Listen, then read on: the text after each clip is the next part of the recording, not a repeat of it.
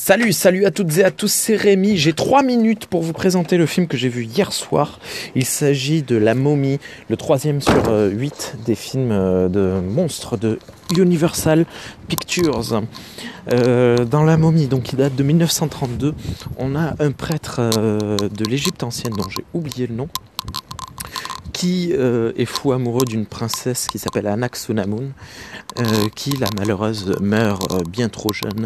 Et ce prêtre va faire des rites interdits pour la ramener à la vie. Seulement, c'est tabou dans l'Égypte ancienne de faire revenir les morts à la vie. Aujourd'hui, c'est juste pas possible. En fait, c'est pas tabou, mais c'est pas possible. Et ce pauvre prêtre se fait punir par avant même de, terminer son rituel, se fait punir et euh, se retrouve sarcophagé, enseveli vivant. Donc il, euh, il meurt dans d'atroces souffrances.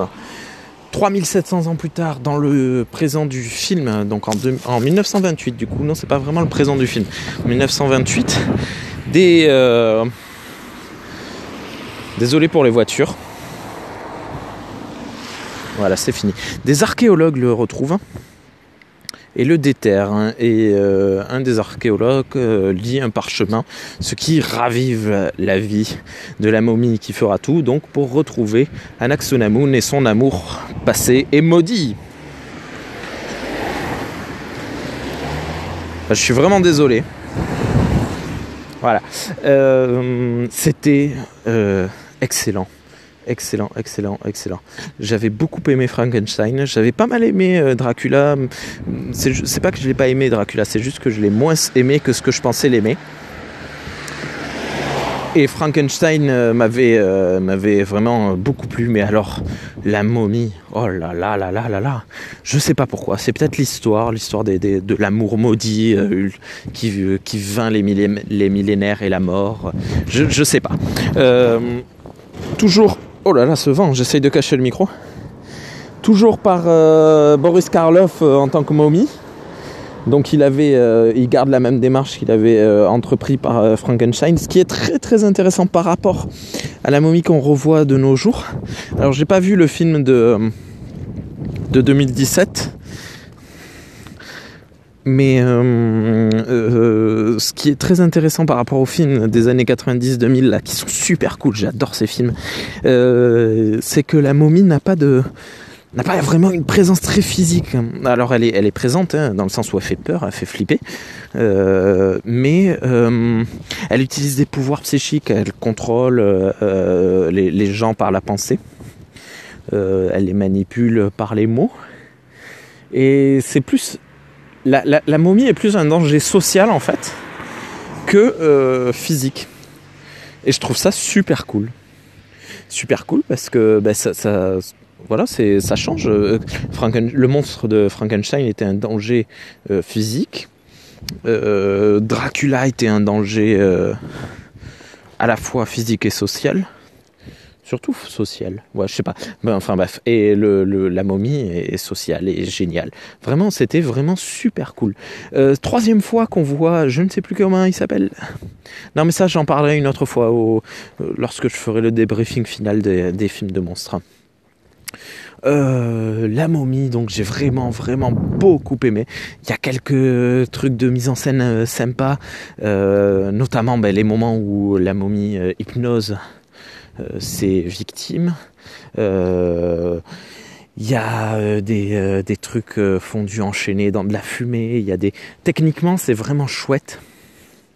dans le jeu des acteurs aussi, c'est super cool. Alors, euh, Anaxonamun donc se réincarne 3000 ans plus, 3700 ans plus tard dans la peau d'une femme. Et alors, c'est ça qui est génial, c'est que euh, la momie, en fait, essaye de retrouver le corps de, son amour. Et euh, en faisant des incantations pour la réanimer, elle se rend compte que euh, son esprit ou son âme ou quelque chose comme ça s'est réincarné dans le personnage féminin principal, le seul personnage féminin. Hum, et alors c'est génial parce qu'en fait, du coup, se, se, font deux de personnalité dans cette femme. Et c'est vraiment génial parce que suivant les scènes, euh, elle change euh, son jeu d'acteur. Bon, euh, c'est visible parce que ben voilà, c'est les années 30, donc c'est un jeu plus théâtral qu'aujourd'hui, moins moins j'allais dire moins nuancé, mais justement non, il est quand même pas mal nuancé, je trouve, pour l'époque. Et c'était, c'était vraiment chouette. Euh, alors oui, voilà, c'est ça, euh, ce que je voulais dire. J'avais lu quelque part, je sais plus, il me semble que c'est en 1928 qu'on a découvert la tombe de Toutankhamon. Et euh, donc c'est la tombe de Toutankhamon qui est à l'origine de la mise en scène du film de la momie euh, enfin, je trouve ça cool et c'est pour ça que euh, qu'on découvre la, tombe de la momie en 1928 et non pas en 1931 ou en 1932 comme euh, le, le, film a été a été tourné. Et je, je, c'est un, un, petit un petit clin d'œil sympa que, que je trouve cool.